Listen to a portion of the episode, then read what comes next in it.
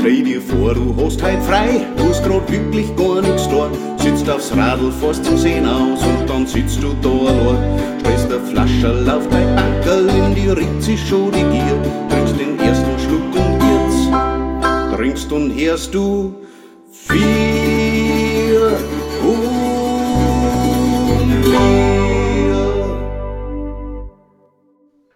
Grüß Gott zu Vier um Bier, dem bierigen Regionalpodcast.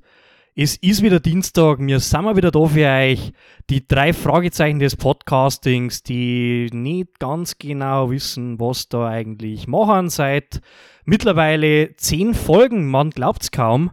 Äh, mit mir am Mikrofon sind heute wieder der Weißi und der Thomas. Habe Derry Burm. Servus Julian, Robert Derry. Grüß dich. Frage vorweg, Thomas. Hast du dein Mikrofon richtig eingeschaltet? Hast du das so eingestellt, dass du über dein Mikrofon aufnimmst und dass die Qualität jetzt einigermaßen passt? Also beim dritten Anlauf, glaube ich, kann ich jetzt mit ziemlich großer Sicherheit sagen, ich habe immer noch keine Ahnung, was das da ist, was man da sagt am Laptop. Ich glaube, eine Tonspur, aber ist egal. Äh, aber grundsätzlich schaut alles gut aus. Und ich glaube, ich habe das Mikro auch richtig eingestellt, ja. Also gehen wir mal davon, gehen wir mal davon aus, dass Ich darf riskieren, ja. Hat ja eh gerade zehn Folgen dauert, kein Problem.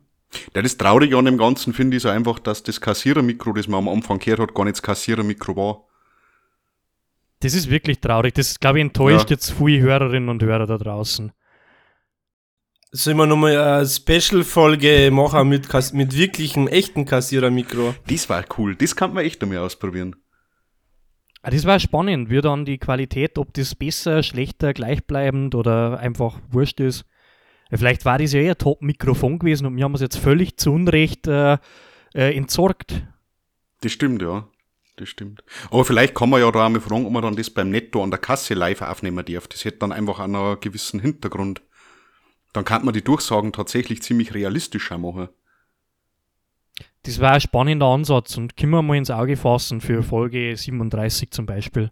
Ja, genau. Also, also Spezialfolge live aus dem, aus, dem, aus dem Supermarkt. Welcher das dann ist, welcher das dann ist, können wir ja spontan noch entscheiden, weil es gibt ja viele wundervolle Supermärkte. Das kann man dann die Hörer raten lassen äh, anhand der Marke des billigsten Bieres, das in Plastikflaschen erhältlich ist. Karlskrone. Karlskrone. Das ist immer ein tolles Qualitätsmerkmal, wenn Bier in Plastikflaschen abgefüllt ist. Ja, äh, die, die Hörerinnen und Hörer, ihr, ihr Herz ist wahrscheinlich nicht und sehen dort es auch nicht, aber ich bin wieder zurück in New York. Äh, meine Zeit in New Orleans ist vorbei. Äh, ich habe mich wieder zurückbegeben in mein äh, Appartement in Manhattan. Und ja, war, war schön da unten, war mal was anderes, aber jetzt geht's wieder zurück ins normale Leben. Ich habe auch wieder ganz normal mein Setup, da jetzt das Mikro schön vor mir in der Halterung und die Tonqualität wird sich wahrscheinlich nicht stark ändern und wahrscheinlich merkt man überhaupt keinen Unterschied. Aber das zumindest wisst, äh, ich bin wieder heil angekommen in New York. Falls, falls irgendwer beunruhigt war. Ne? Wie, ist denn das jetzt? Bist du jetzt in Quarantäne oder wie läuft das bei euch? Ja, ich war in Quarantäne und ich glaube, die Regelung ist relativ ähnlich, wie es in Deutschland war. Man kann sie nach äh, vier Tagen, glaube ich, ist raustesten. Das heißt, man muss eigentlich vorm Abflug äh, den ersten Test machen äh, und dann, sobald man zurück ist, kann man nach vier Tagen einen zweiten Corona-Test machen und dann, wenn der auch negativ ist und alles negativ und alles prima, dann äh, darf man nach vier bis fünf Tagen die Quarantäne wieder verlassen. Aber es war ein- lustig, weil mich hat tatsächlich jemand vom Gesundheitsamt besucht, daheim, der nachgeschaut hat, ob ich ja eh brav in Quarantäne bin und ob das eh alles passt bei mir da. Und ganz interessant oder äh, ja, ein nettes Angebot der Stadt New York, äh, da ja doch viele Leute da in irgendwie WG-Situationen leben und das mit Quarantäne nicht ganz so einfach ist dann, gibt es das Angebot, dass man kostenlos ein Hotelzimmer kriegt in der Zeit, wo man sich in Quarantäne begeben muss. Da kann man dann eine Hotline anrufen, äh, 0800 Covid-19 oder so. Und dann kann man da sagen, hallo, ich hätte gerne ein Hotel und dann kriegt man da irgend so ranzige Absteige und da darf man dann zehn Tage drin verbringen. Auf Kosten der Stadt. Hast du das gemacht? Nein, habe ich nicht, weil mein, meine Mitbewohner sind eh nicht da und äh, ich habe eh meine Ruhe daheim. Und auch das passt schon. Da weiß ich, was ich habe. Ja, wenn es jetzt kein Absteiger war, sondern irgend so, so Hotel mit Wellnessbereich, dann hätte ich da schon überlegt. Ja, aber den darf man dann auch nicht nutzen, weil man muss ja in Quarantäne in seinem Zimmer bleiben. ja, dann brauchst du halt einen Jacuzzi im Zimmer drin. Genau, oder am Balkon. Ach so, ja, das war natürlich auch eine Option gewesen. Hätte ich gesagt, hallo, ich hätte gerne im Waldorf Astoria 5-Sterne-Hotel äh, die Luxus-Suite für 10 Tage und äh, der Bürgermeister zahlt. Wahrscheinlich darf es wirklich so gehen. Du musst halt nur sagen, was du magst. Das werden die Leute nicht machen. Ja, die- das kann gut sein. Nein, das, ist, das ist ein Problem unserer Zeit und unserer Gesellschaft, dass man einfach nicht offen miteinander kommuniziert und seine Bedürfnisse offen äußert. Und das, da entwickelt sich dann immer, staut sich immer so ein, ein, ja, eine Wut an, die sich dann in, äh, über Jahre hinweg zu einem, zu einem, ja, ich möchte fast sagen, zum, zu einem Lebensgefühl entwickelt, die sich dann im Bayerischen zum Beispiel im Grant ausdrückt. Ich glaube, daher kommt das. Weil der, der Bayer ist ja an sich recht maulfaul, redet ungerne, kommuniziert ungerne und denkt sich immer, ja mein Gott, die anderen solche nicht Deppen, keiner weiß, was ich mir denke und warum und überhaupt. Und dann entwickelt sich so dieser, dieser Altersgrant, gell? Das, das glaube ich ist der Hintergrund. Ist das dann quasi deine Theorie, dass wenn der, der Bayer an sich öfter sagen darf, wann er einen Whirlpool möchte, dass dann diese bayerische Tugend des Grantelns gar nicht existieren darf? Ja, ich glaube zumindest, dass äh, regelmäßige Whirlpool-Aufenthalte den Durchschnittsgrant äh, deutlich reduzieren könnten. Wobei, also man darf das jetzt nicht falsch verstehen. Ich bin ja persönlich ein absoluter Fan des bayerischen Grants, gell? Also, weil der Grant ist ja, ist ja Teil der bayerischen Kultur und ist ja was Schönes, gell? Möchte jetzt Du musst ihn überhaupt halt nicht. verstehen, einen Grant, gell? Genau, man muss den Grant verstehen. Und also ich bin auch persönlich der Meinung, der Grant ist, das ist wie so ein Wein, weißt Der entwickelt sich mit der Zeit, der muss reifen. Und ein richtig guter Grant äh, entsteht ja erst im Alter. Weil jetzt zum Beispiel, wenn so ein Kind grantelt und grantig ist, dann ist es einfach nur nervig. Ja, dann ist so ein deppertes Kind, das umeinander bläht. Aber wenn jetzt so ein alter Mann auf der Straße dahin geht und vor sich hingrantelt, dann hat das durchaus was, was, äh, was Schönes mit sich, finde ich. Das ist die Höchststufe des Grants, das quasi erreichen kannst, wenn du da hier grantelst und alle um dich rum eigentlich schmunzeln. Das beschreibt's, glaube ich, am besten. Genau, wenn du Mei, durch deinen, genau, wenn du durch deinen Grant anderen Leuten eine Freude bereiten kannst, das ist wirklich die Höchstform des Grants. Und ich glaube, das geht auch nur in Bayern. Also zum Beispiel im Norden auch. ist der Grant jetzt, glaube ich, nicht so verbreitet. Also die, die, die, im Norden um zum Beispiel so ein Hamburger, das ist eine andere Mentalität, die granteln nicht. Wien dagegen ist wieder was anderes. Die haben einen ganz anderen Grant wieder. Die haben einen, einen Das ist unfreundlichen so Grant. Schmäh. Ja, und Unfreundlichkeit. Ja, Burgenländer.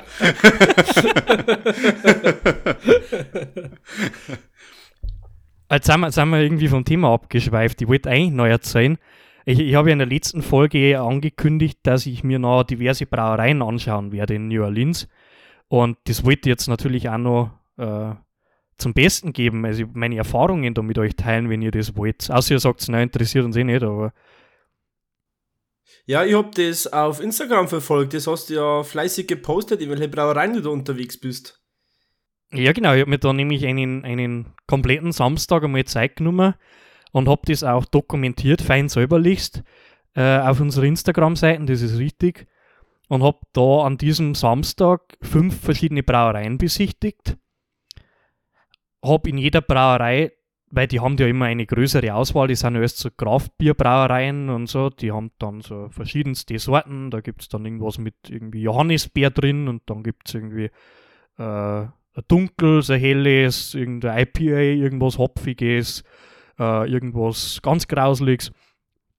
Und da habe ich dann immer zwei ausgesucht, weil ich mir gedacht habe, ja, das hört jetzt nicht ganz so greislig an. Die habe ich, hab ich dann ausprobiert. Ja, habe mir dann halt diese fünf Brauereien angeschaut Und äh, an einer Schnapsbrennerei bin ich auch noch vorbeigegangen und da habe ich mir gedacht, ja, da schaust du halt auch noch eine, weil es auf dem Weg liegt. ähm, die habe ich dann auch noch verköstigt. Und ich muss sagen, es waren ein paar ganz gute Sachen mit dabei.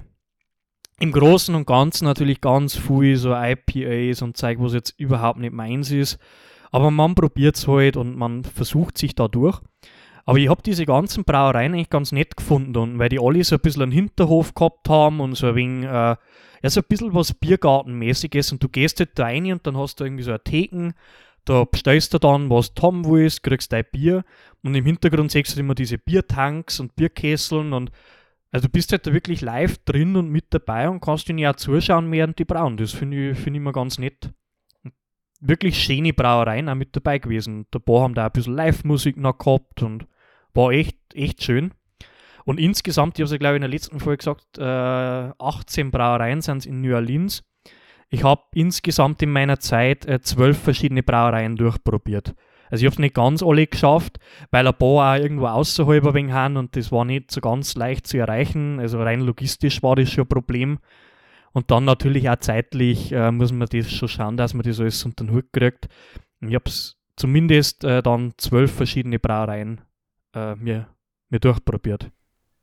Aber wie, wie muss man sich das jetzt vorstellen, wenn man jetzt, keine Ahnung, ich fahre nach Minga und denke mir, ich probiere jetzt mal die Münchner Biere, dann gibt es da einen Augustiner zum Beispiel, die haben einen riesen Biergarten. Da kann ich jetzt was Augustiner trinken, aber da habe ich jetzt keinen Bezug zur Brauerei. Ist das da eher wirklich so klar familiär, wie du sagst, so im Hinterhof und da ist dann auch der Braumeister irgendwie erreichbar und eigentlich alles so ein bisschen klar szenemäßig oder ist das dann so, du sitzt dir ein, du kriegst halt das Bier, aber das war's auch? Nein, das ist tatsächlich genau so, dass, wie du beschrieben hast, so klar familiär. Und da läuft dann auch irgendwo der Braumeister zwischendurch rum und ähm, ja, du sitzt halt da drin quasi mitten in dieser, in dieser Brauanlage. Und wenn es halt außen, einen Außenbereich hat, dann gehst du halt raus, aber ansonsten ist da meistens halt irgendwie so, so ein Taproom heißt es da, äh, wo sie halt dann das Bier direkt äh, von die ähm, ja nicht die Fassel, sondern halt direkt vor die Tanks runterzapfen. Und da kannst du dann auch reinsitzen, bestellst halt dein Zeug und dann siehst du halt da im Hintergrund meistens sind dann irgendwo die Braukessel und siehst halt auch, ja, heute brauen sie das wieder oder heute machen sie das. Und bist du irgendwie äh, schon live dabei. Das ist ganz, ganz nett. Ja, cool. Ein Post, ähm, der hat mich besonders gefreut. Da habe ich so einen Karton gesehen mit Freibier, Free Beer so drauf gestanden. Wo, wo war denn das? Ja, der ist mir auf dem Weg reingelaufen. Da bin ich äh, Sport, äh, zu der ersten Brauerei auf dem Weg war das tatsächlich, bin ich hinspaziert. Das war etwas längerer Spaziergang und da war ich eh schon recht ausgedurstet und dann wie eine, eine Fata Morgana in der Wüste ist das quasi eine Oase aufgetaucht und habe ich hab erst meinen Augen gar nicht getraut. Ist da so also ein Pappkarton gestanden mit äh, fein säuberlich eingepackten Bierflaschen. Drauf gestanden Free Beer das Bier war auch schon, ich glaube, zwei Monate abgelaufen, aber das tut ja mir meistens nichts. Und es war noch trink, es war noch trinkbar. Und da habe ich mir ein Bier für den Weg mitgenommen. Hat mich auch sehr gefreut. Bist du nicht erblindet oder äh, haben deine Knie plötzlich zusammengesackt? Spontan Durchfall, keine, keine Ahnung. Keine Ausfallerscheinungen, nix. Es hat alles ganz gut funktioniert eigentlich. Das ist ja schön. Sehr cool. Ja, also New Orleans kann ich durchaus empfehlen für Brauereitouren, äh, wenn man sich dort einmal aufhält, dann auch mal in diese Biergärten gehe. Und eins muss ich auch noch dazu erwähnen. Ähm, ich habe das ja auch in der letzten Folge, glaube ich, bemängelt, dass ich bisher noch kein gescheites bayerisches Wirtshaus gefunden habe, wo es irgendwie Schweinshax und Schweinsbraten gibt. Tatsächlich habe ich in New Orleans eins gefunden dann. Ich glaube, es war sogar der gleiche Tag, wo wir die Folge aufgenommen haben. Äh, da bin ich nämlich auch zu einer, der erst zum Taco-Laden, der sehr gut war, dann zu einer Brauerei und auf dem Weg zur nächsten Brauerei bin ich an einem Biergarten vorbeigelaufen, ähm, wo mir jetzt der Name leider empfallen ist. Aber wirklich ein sehr schöner Biergarten und die haben bayerische Biere dort gehabt. Ich wollte eigentlich ein, ich glaube, ein eigener Weißbier wollte ich eigentlich haben. War aber aus. Dann habe ich ein helles getrunken, das hat mich aber auch gefreut, weil das Eigen mag ich auch recht gern. Und die haben tatsächlich Schweinshaxen da gehabt und Schweinsbraten. ich habe leider davor schon Tacos gegessen, deswegen war ich jetzt nicht so hungrig. Aber ähm, zumindest haben wir noch so ein Schweinsbraten Semi gegönnt und der war echt gut. Also es war richtig lecker. Und gut, die Preise waren ein bisschen happig. Man zahlt da 26 Dollar für ein Schweinshaxen. Das ist jetzt, glaube ich, im Vergleich zum, wenn man jetzt den Haxenfieber im Breihaus äh, mit 7,20 Euro zum Vergleich heranzieht, dann ist das schon eher teuer. Aber ansonsten durchaus äh, sehens- und erlebenswert und dort auch ein wenig Musik gespielt. Es war jetzt keine bayerische Blaskapelle, sondern mehr so eine Jazzkapelle. Aber das hat da ganz gut reingepasst und das hat, äh, hat sich ganz gut angefühlt. Und das ist ja die Hauptsache, dass es gut anfühlt. Das ist, genau, du sagst es. Es muss sich gut anfühlen. Das ist das Wichtigste. Und das hat es. Ja, äh, das war es eigentlich, was ich noch aus New Orleans berichten wollte. Und ja, wie gesagt, ich bin jetzt zurück in New York, äh, wieder in meinem Apartment und im gehabten Umfeld. Also nichts Großartiges von mir zu berichten. Aber ich habe gehört, weiß ich, bei dir gibt es auch Neuigkeiten, die du, die du uns mitteilen willst. Oh mei, spürst du vielleicht auf den Eichsam an? Sehr richtig. Ja, der Eichsam. Das ist eine Geschichte für sich. Da darf ich sagen, erzähl einfach mal die ganze Geschichte, oder? Weil wir haben ab und zu mal davon geredet, aber so richtig, wirklich ernsthaft nicht. Nächst von ganz von vorne anfangen. Ja, machen wir doch das, ist ja, ja wurscht. Haben wir ja Zeit. Im Schnell Schnelldurchgang, aber schon von ganz von vorne. Also, diesen Bierlaster hast ja du quasi von der Brauerei Giersinger abkauft. Das ist richtig, ja. Das ist richtig. Genau, bist dann wie lang? Zwei Jahre damit rumgefahren, eineinhalb Jahre? Ja, sowas, knappe zwei Jahre waren es, ja. Und da du ja dann ins Ausland gegangen bist, nach Amerika, hast du mir den überlassen, weil mir hat der schon immer recht gefallen, ich hab den immer gefeiert und hast gedacht, ja, gib ihn ihm, weil was da denn sonst damit? Hab mich narrisch gefreut, hab dann mit dir zusammen nach Passau verführt, haben wir Hobby gefahren einen ganzen Sonntag lang. mit Mittagsessen Stopp in Altötting war das noch. Das war recht, war recht lustig. War ein Ausflug, ja. Angekommen in Passau. Ähm, der hat ja so ein Versicherungstafel gehabt, so ein kleines, wie so Roller halt haben. Weil er ja auch nicht schnell geht. Was geht denn der 50? Ja, bergab kriegt er schon 55 drauf. Bergauf eher 20. ja, kommt drauf an, ob Ballon zu zweit. Dann habe ich mich da ein wenig informiert und habe festgestellt, dass man den eigentlich gar nicht mit Versicherungstafel fahren darf. Hoppla. was, was ihr da, glaube ich, in München dann zwei Jahre gemacht habt. Egal. Haben wir gedacht, ich muss den bei mir auf der, auf der Straße stellen, weil ich da keine Möglichkeit habe bei mir. Habe ich gedacht, ist blöd, wenn da irgendwas passieren sollte, der wird geehrt oder jemand fährt eine haben wir gedacht, wenn es dann nachprüfen, ist halt blöd, wenn der dann nicht so wirklich versichert ist. Dann habe ich angefangen zum Schauen, wie den den zulassen kann. Also der braucht ein großes Tafel, habe ich dann gelesen. Und dann haben wir gedacht, ja, passt, voll zum TÜV. Mache ich den TÜV, kriegst Tafel und dahin geht's. War einfach gewesen, gell? War einfach, also ich habe es mir richtig einfach vorgestellt. Was ich nicht bedacht habe, dass sie in ganz Deutschland wirklich kein Mensch mit diesem Vehikel auskennt. Keiner. Es ist angegangen, ich wollte eine Versicherung suchen. Keine Versicherung, die ich angeschrieben habe, und ich habe glaube ich 8, 9 angeschrieben, hat das Ding einstufen können. Das erste Angebot war im Jahr irgendwie 800 Euro, weil das ein LKW ist. also man, man muss, glaube ich, sich das Beutel von diesem Bierlaster mal anschauen. Wir bezeichnen es mal als Bierlast. Das ist ja ein, ein vierrädriges äh, Leichtkraftfahrzeug. Das, wie groß ist der? Zwei Meter lang, ein Meter breit ungefähr, oder? Das ist quasi ein AP mit einem zusätzlichen Radl. So ungefähr, genau. Ja, nicht schon ein wenig größer, aber eigentlich so ein, so ein Spielzeug, ja. Eigentlich so ein 45 km/h Auto, wie man es kennt. Nur halt als kleiner LKW. Naja, auf jeden Fall habe ich mich dann mit Eichsam Deutschland in Verbindung gesetzt. Hab dann mit Eichsam Marketing Deutschland hin und her geschrieben und habe festgestellt, die haben auch keine Ahnung wirklich. Was, das haben wir mal gebaut? ich soll jetzt zur Zulassung stehen und da mal fragen oder bei der Versicherung anfragen. Na, sage ich super. Ich zahle doch keine Versicherung für einen LKW, wenn das Ding 400 Kilo wiegt. Das ist ja quasi immer Halbtonner, verstehst? ja, und nach, ich habe dann wirklich mich intensiv damit befasst und habe in diversen ähm, Leichtkraftfahrzeugforen dann meine Lösungen oder meine Antworten auf, meinen, auf meine Fragen erhalten. Du hast dich da wirklich in die Tiefen des Internets hineinbegeben, bist quasi ins Darknet eingetaucht, um in diese Exam-Foren irgendwie aufgenommen zu werden. Ich war, du hast ja Zeit, du hast da ganz irrwitzige Aufnahmerituale durchführen müssen. Äh, aber hast, hast du es dann geschafft, dass du tatsächlich auch die Antworten kriegst auf deine Fragen? Also. Ich habe mir tatsächlich bei so einem Forum anmelden müssen, dass ich dann die letzten Fragen auch noch beantwortet kriege. Naja, und dann habe ich halt gewusst, ich muss den zulassen, brauche TÜV, brauche Versicherung, wie auch immer. Und dann bin ich halt zu den diversen Gesellschaften und wollte es versichern, zulassen, wie auch immer.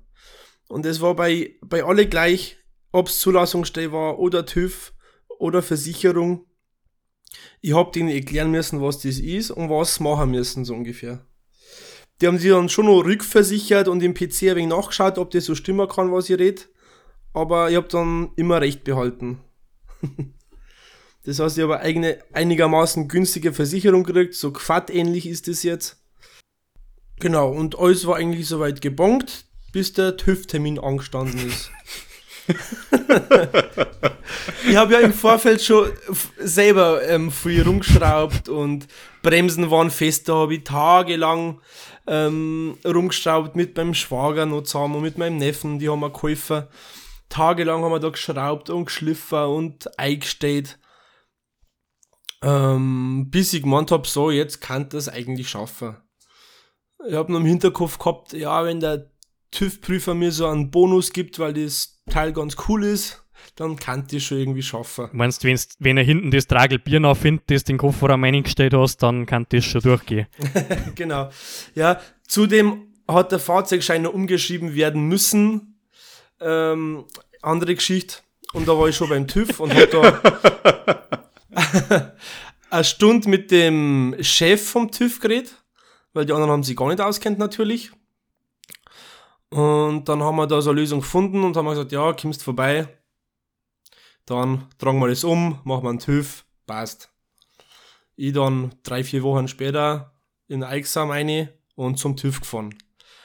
Der Chef mit dem ich das alles besprochen habe, hat mir extra gesagt, ich soll ihm ähm, verlangen, weil der da schon Bescheid weiß. Naja, der hat irgendwie zwei Tage früher ein Kind gekriegt, zack, boom, Elternzeit. genau, dann hat sich der nächste TÜV-Mensch eineinhalb Stunden einlesen müssen. Und dann bin ich dran gekommen. Und wie soll ich sagen, ich hab's nicht ganz geschafft. Also, sagen wir mal, eins, zwei Mängel waren noch irgendwie da, die behoben werden mussten. Ich habe da den TÜV-Bericht. Ich weiß nicht, ob ihr den, ob ich den vielleicht mal vorlesen soll für euch. Ich habe ihn tatsächlich noch nie gehört. Wird das jetzt die feierliche Verlesung des Eichsam TÜV-Berichts? Ich habe den originalen TÜV-Bericht in meinen Händen vom Eichsam, verstehst? Lie liebe Giesinger Brauerei, wenn von euch irgendwer dazu hört. es ist uns ein Rätsel, wie dieses Fahrzeug bei euch durch den TÜV gekommen ist, aber äh, naja. Das wundert mich auch, weil zwei Jahre vorher hat der noch einen TÜV gekriegt. Man muss aber auch ehrlich dazu sagen, dass er zwei Jahre lang, bis das an Weiße gegangen ist, der sich auch damit beschäftigt hat, das Einzige, was passiert ist an dem Auto, war, dass wir die Stoßstangen mit Panzertape geklebt haben und einmal äh, Kühlflüssigkeit noch gefüllt haben. Kann vielleicht äh, auch was damit zum da haben. Thomas, du vergisst, dass ihr einen Auspuff einmal verloren habt. Stimmt, der ist auch mir runtergefallen. Den, den habe ich aber wunderbar wieder hinangezwirbelt. mhm, mit Panzertape. Das, wenn warm wird, sofort schmelzt. Ich habe extra das gute Thermotape gekauft, ja. Und, und noch ganz kurz, äh, eine meiner schönsten Erinnerungen war, wie wir gefahren sind und der Julian als Fahrer plötzlich sagt, der bremst nimmer. Und das war vor einer roten Ampel. Und dann haben wir einfach drüber gerollt, dahinter war eine Tankstelle, da haben wir dann gewartet, bis er ausgerollt ist und haben wir ein Bier getrunken.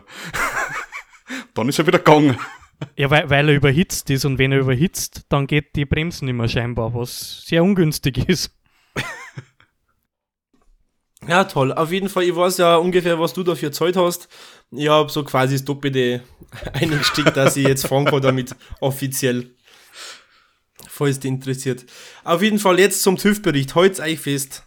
Also wie gesagt, so ein, zwei Mängel vielleicht haben sie festgestellt. Hauptuntersuchung nach Paragraph 29 der, wie heißt das? Straßenverkehrszulassungsordnung. Sehr geehrte Kundin, sehr geehrte Kunde, unser Sachverständiger hat an Ihrem Fahrzeug Mängel festgestellt. Die Abweichungen von den Vorschriften können zu einer Verkehrsgefährdung führen. Festgestellte Mängel. Erster Punkt. Bremskraftverstärker Funktion mangelhaft. Zweiter Punkt. Bremsscheibe erste Achse links und rechts Tragbild mangelhaft.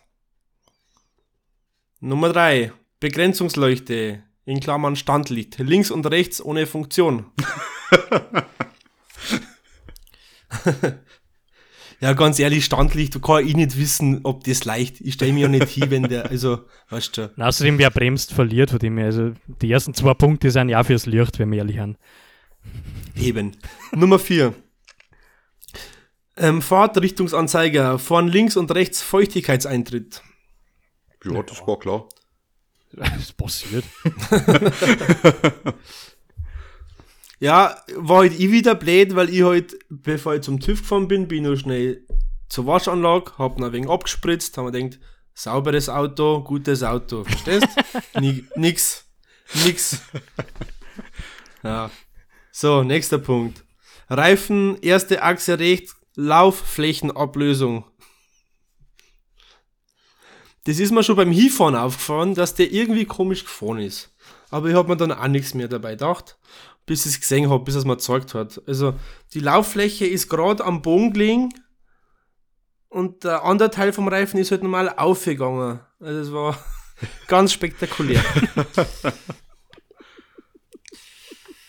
ähm, nächster Punkt. Reifen zweite Achse, links und rechts Fülldruck augenscheinlich zu niedrig.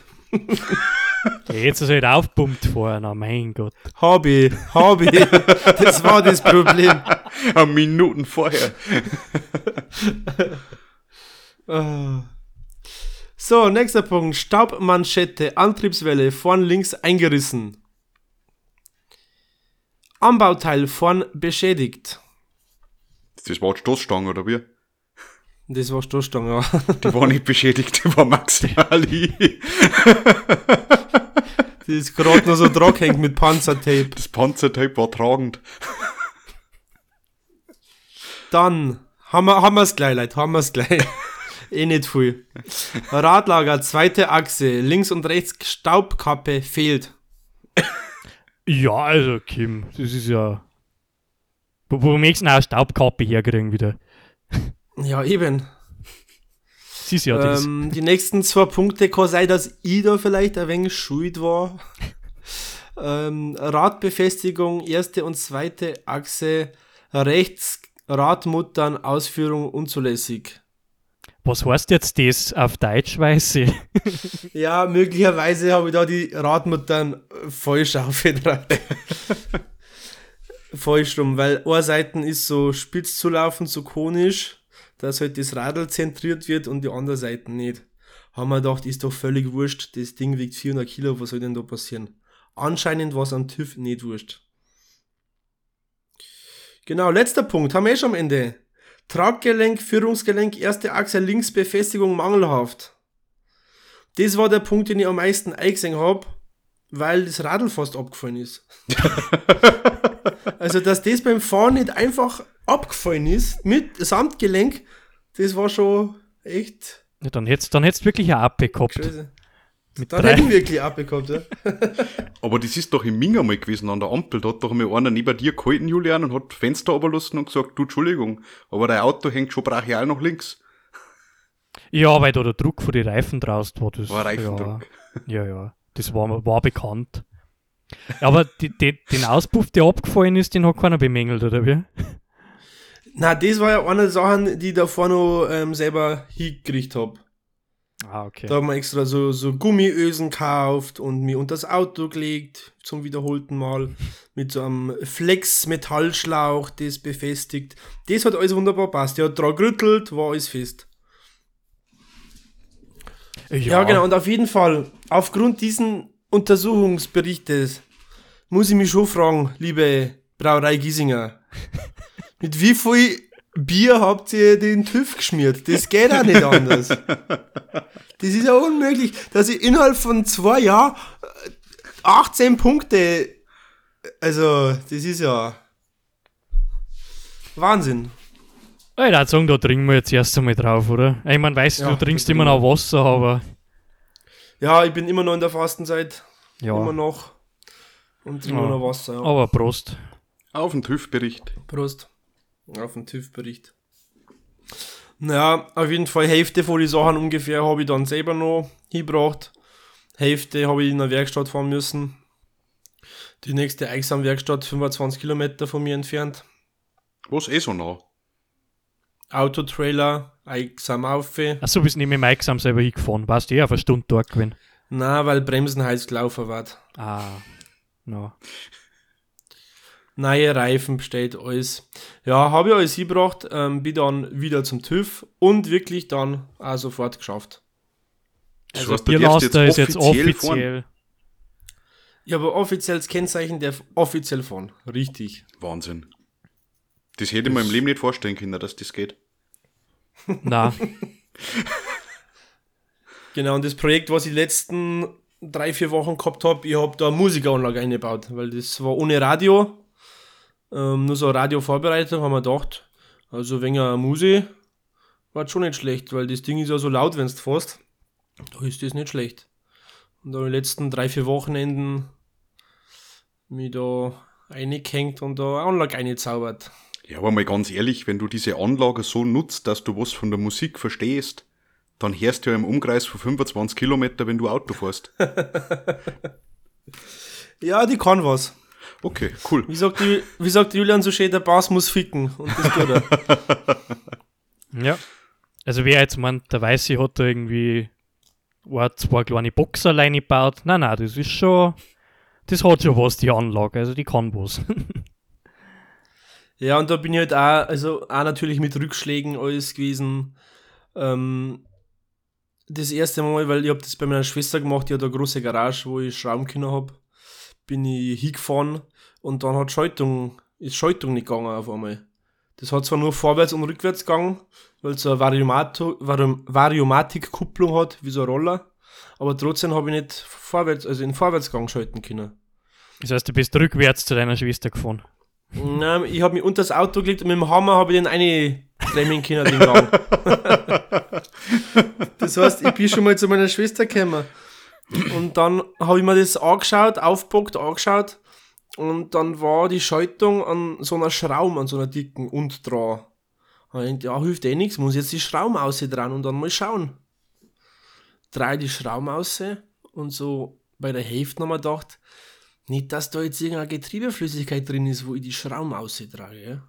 Das war da blöd, weil ich habe jetzt wieder ein Behältnis da, wo das einlaufen kann. Nur weiß ich, wo ich das wieder einfüllen kann, keine Ahnung. Dann schraube ich so langsam weiter, langsam weiter. Und so kurz bevor es ganz draußen war, merke ich schon, eher, Da Kinderöl aus.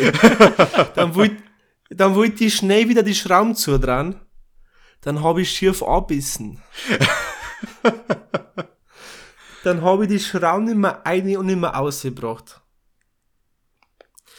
Ja, auf jeden Fall habe ich es dann ganz ausdrehen müssen, ganz Öl ausgelaufen. Öl kaufen müssen, schauen, wie ich es wieder einfüllen kann. Garage von deiner Also Schwester putzen. Das, ja, richtig. das erste Wochenende statt Anlage bauen habe ich halt dann das gemacht, weil es eh wurscht ist. Aber long story short, jetzt fahr er wieder vorwärts und rückwärts. Jetzt Fahrer hat Musi und ich bin glücklich. Wie heute schon gefahren. Das heißt, theoretisch kann ich dir jetzt ganz offiziell als Bierfahrer einstellen, wenn ich mit dem Waldsud expandiere. Ja, Geil. sehr gerne. Musst aber bekleben mit deiner Werbung. Ist ja klar. Ja. Da muss ich nicht mit Edding was drauf. Das ist ja eine wunderbare Überleitung, Thomas. Du hast gerade gesagt, der Waldshut, den du letzte Folge ja schon das helle äh, was war das letzte Mal, ein, ein untergäriges, Ein obergäriges, altes, Äh, ein- helles war das. ein obergäriges altes Ja. Helles. Äh, du hast ja heute wieder was, was Neues aus der Hausbrauerei mit dabei. Was hast denn du da Feines für uns im Angebot?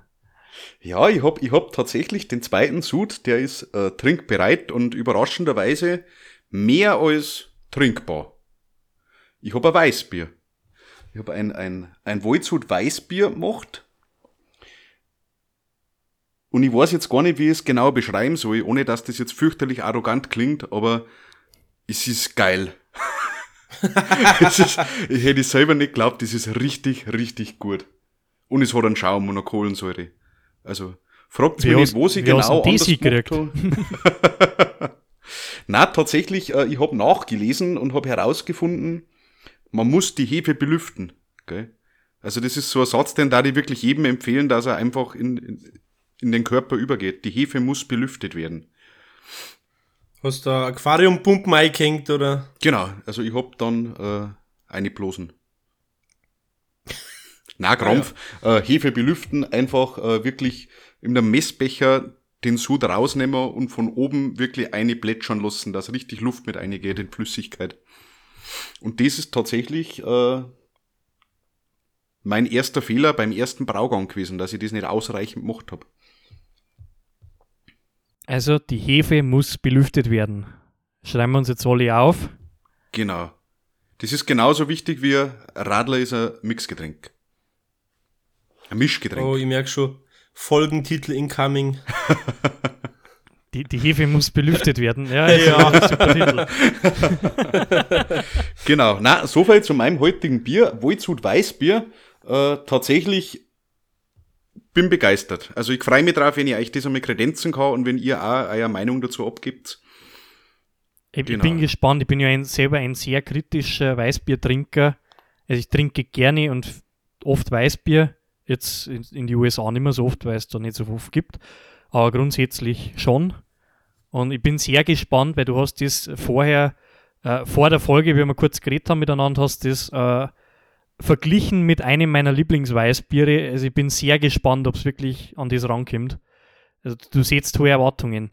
Und natürlich auch hier wieder, natürlich auch hier wieder die wichtige Frage. Wenn du das jetzt selber auf bierbasis.de bewerten müsstest, wie viele Bieröffner würdest du dir geben? Schwierig, aber jetzt, jetzt, ich darf mir tatsächlich für, für, für diesen Sud Weißbier acht von zehn möglichen Bieröffnern geben. Also, Ist ja nicht schlecht. ich darf die Hefe noch ein bisschen mehr belüften das nächste Mal. Also Kohlensäure ist gut, Nur mal mehr. aber es geht noch mehr. Also no, no mehr belüften und dann wird eine 9 von 10. Dann kommt's auf eine 9 von, weil 10 von 10, das glaube ich, erlebst du erst, wenn du da im Himmel bist. Ja. Das, Das göttliche es- Weißbier. Das, es gibt immer Luft nach oben. Äh, es gibt auch immer mehr Belüftung äh, für die Hefe und dann wird ja, wenn schon. voll belüftest, dann ist es halt weg, gell. Dann sprudelt's einmal und weg ist. Macht tsch. Darf ich nur ganz kurz fragen, unterscheidet sich der Brauvorgang stark vom normalen hellen? Tatsächlich kaum. Also das hat mich selber sehr überrascht. Ähm, es ist im Endeffekt die, eine leicht andere Malzzusammensetzung. Ähm, und der, der Brauprozess unterscheidet sich eigentlich nur in zwei Punkten. Du hast eine zusätzliche Rast. Das heißt, du hast einmal mehr eine bestimmte Temperatur, wo du eine halbe Stunde oder eine Stunde lang halten musst. Und du hast eine andere Hefe und auch mehr Hefe. Aber es ist ja auch Hefeweißbier. Das ist tatsächlich der einzige Unterschied. Äh, Und ansonsten ist der gleiche Prozess wie mit am hellen. Ist auch ein obergäriges Bier, also muss auch bei einer bestimmten Temperatur zwischen 18 und 21 Grad gelagert werden. Und hat gut hingehaut. Wie ist das? Bei den Brauer gibt es da so, ein, also bei den Jager sagt man ja Waldmanns Heil oder Petri Heil bei den Fischer. Gibt es bei den Brauer auch sowas, was man da sagt, wenn jetzt einer ein neuer Sud ansetzt, so Sud, Sudheil oder.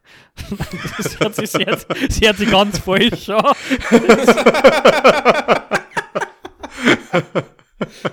Glückssud. Sud auf. ja, keine Ahnung, ich habe bisher nur allein gebraut. Äh, tatsächlich wäre die nächste Woche Samstag äh, ein, einen Brauvorgang zu zweit durchführen mit meinem Schwager und dann überlegen wir uns einfach einen schönen Spruch, den erzähle ich euch dann nichts mehr. Thomas, ich wünsche dir auf jeden Fall immer handbreit Wasser unterm Sud. Danke. Danke. Und immer genügend Luft an der Hefe. Das ist Ja, wichtig. das ist wichtig. Das ist, genau. Julian, jetzt habe ich schon gesehen, du hast ja gerade eingeschenkt, nachgeschenkt. Was trinkst denn du?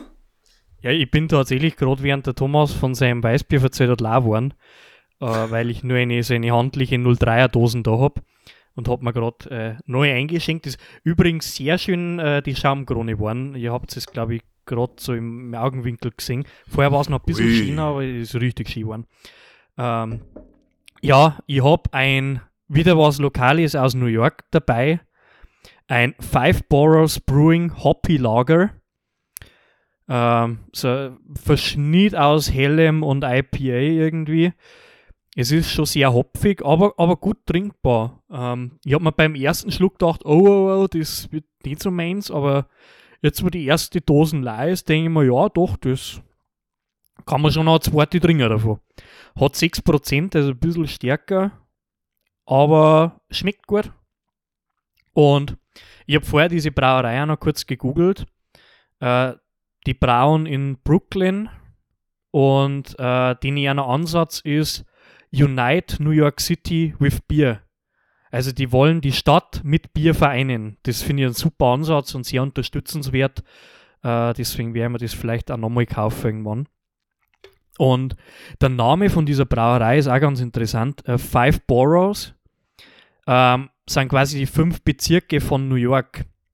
Jetzt weiß ich nicht, ob ich da eine wir haben jetzt schon sehr viel äh, Wissenswertes da heute mitgeteilt, äh, ob wir da jetzt diese Exkursion noch wagen wollen, aber ich kann, kann kurz vielleicht diese fünf Bezirke in New York äh, ein bisschen was erzählen, weil ich das tatsächlich auch selber ganz, ganz spannend finde.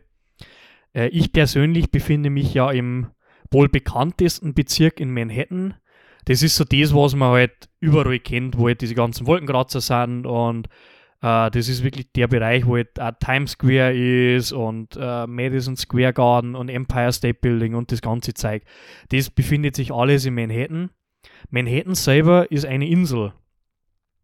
Also wenn man sich das anschaut, Manhattan liegt genau zwischen dem East River und dem Hudson River und wird oben abgegrenzt vom Bronx River, der dann wieder, also der Bronx River ist quasi so eine Abzweigung vom Hudson River, der dann in East River rüberfließt. Aber Manhattan selber ist tatsächlich eine komplette Insel. Also es gibt keine, äh, keine direkte Verbindung zum Festland. Ja, wie gesagt, halt, das ist der bekannteste Teil, wo ich mich aufhalte. Dann nördlich von Manhattan über den Bronx River, der Name vom, vom äh, Fluss sagt es ja schon, kämen die Bronx. Äh, das ist der einzige Stadtteil von New York City, der mit dem äh, Festland verbunden ist. Und das ist quasi so der Teil nördlich und äh, das hat sich jetzt so im Laufe der Jahre, weil Manhattan halt einfach überbaut worden ist und zu viele Menschen da herzogen haben, äh, hat man halt da diesen nördlichen Teil mit erschlossen und dort dann neue Siedlungen aufgebaut.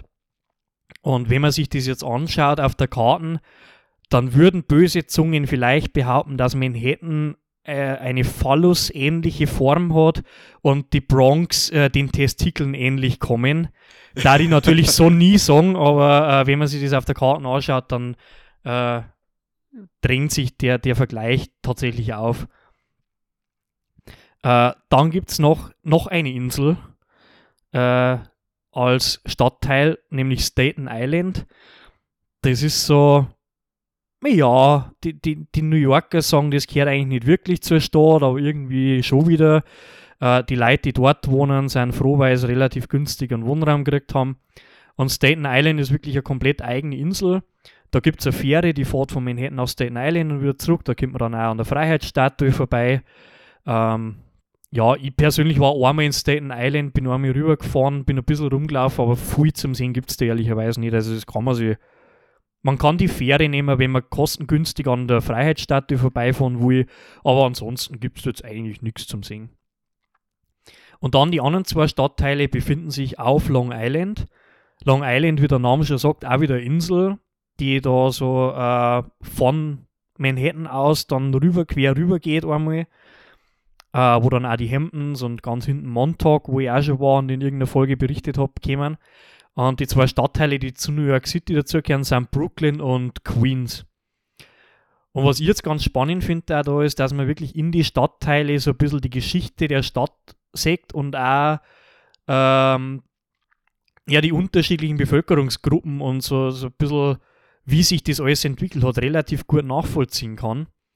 Also Manhattan ist überwiegend von Weißen geprägt, die irgendwo in der Finanzbranche oder irgendwo ähm, natürlich dann auch am Broadway im Theater oder Kunstschaffende sind.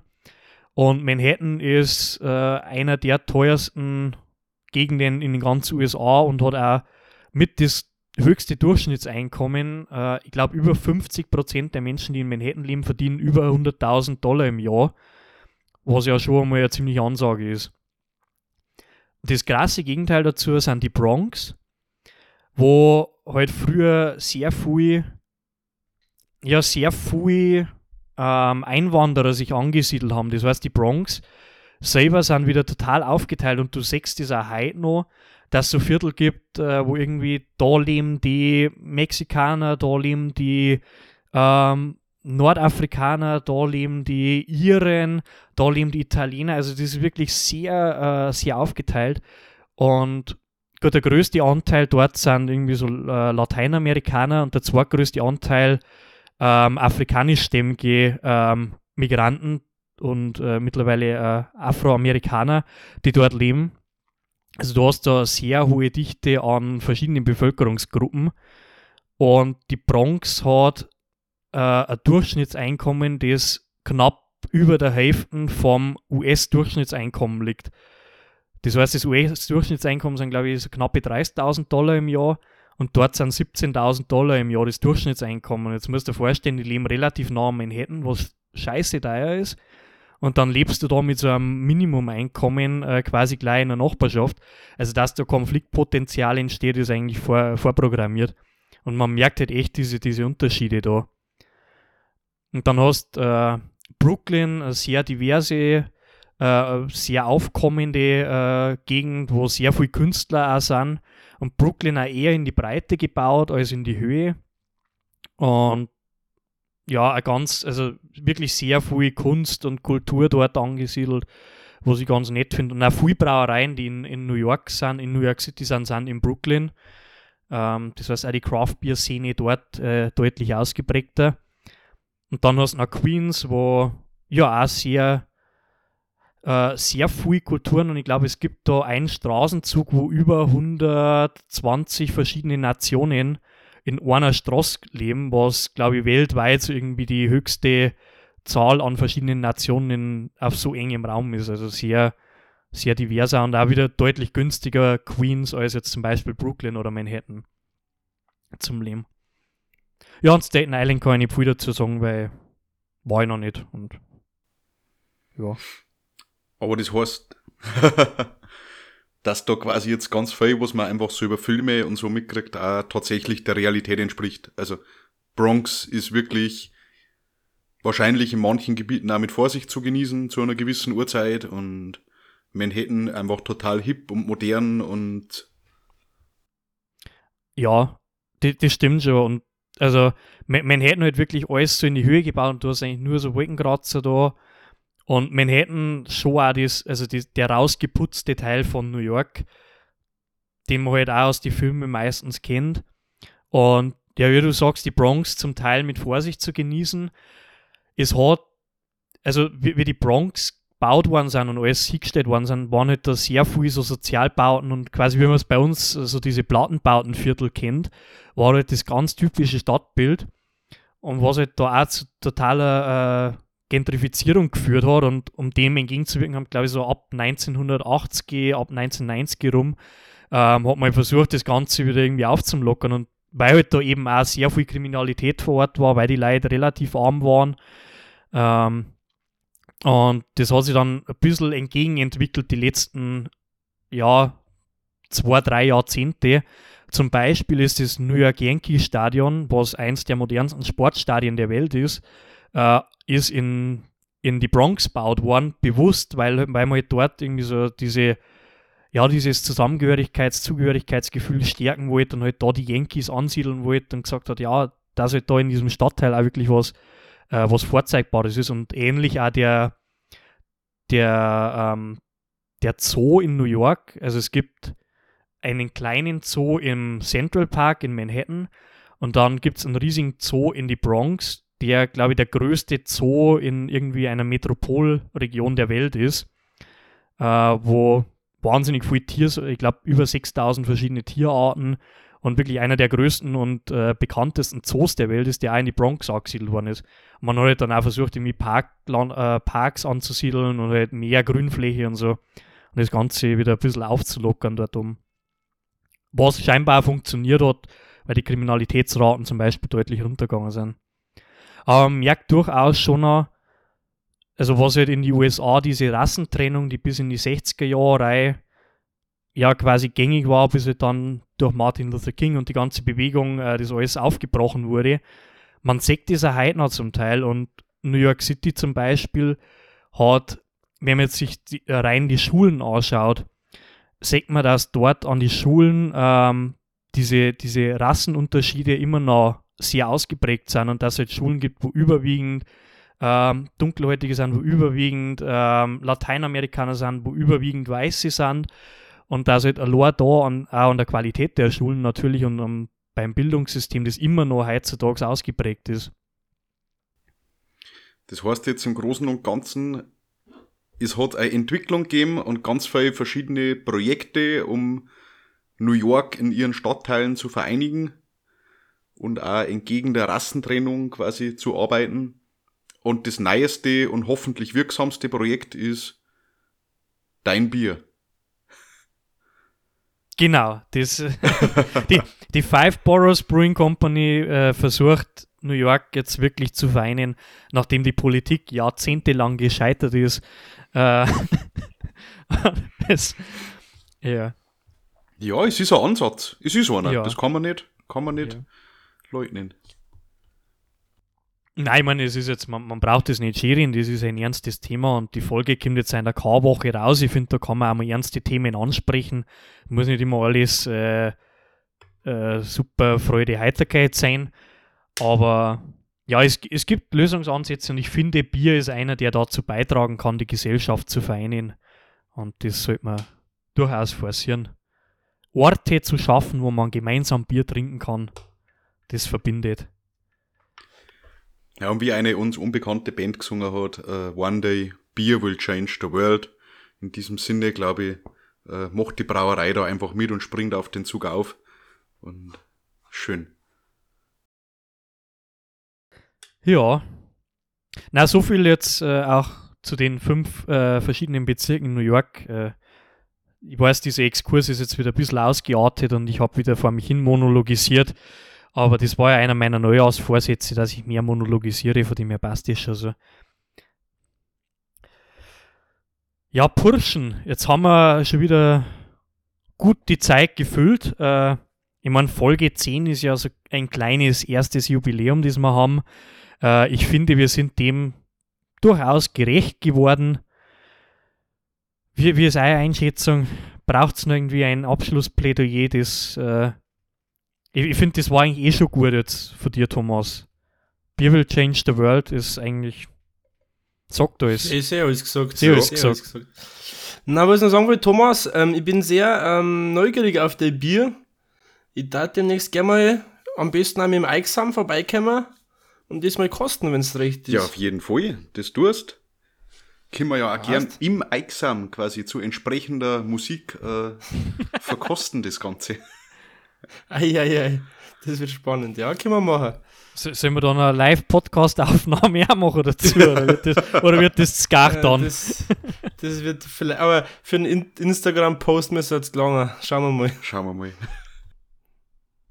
Hoffen wir es, dass wir, dass wir zumindest einen Post hervorbringen daraus. Ja, dann da ich sagen, schön war Spaß ausgemacht, oder? Ja. Jawohl. Auf die nächsten zehn Folgen, da die sagen. Richtig. Also, macht es gut. ich bi- bin ja ein Fan von Think Big. Also da ich sagen, auf die nächsten 118 Folgen vier um Bier. Immer dienstags.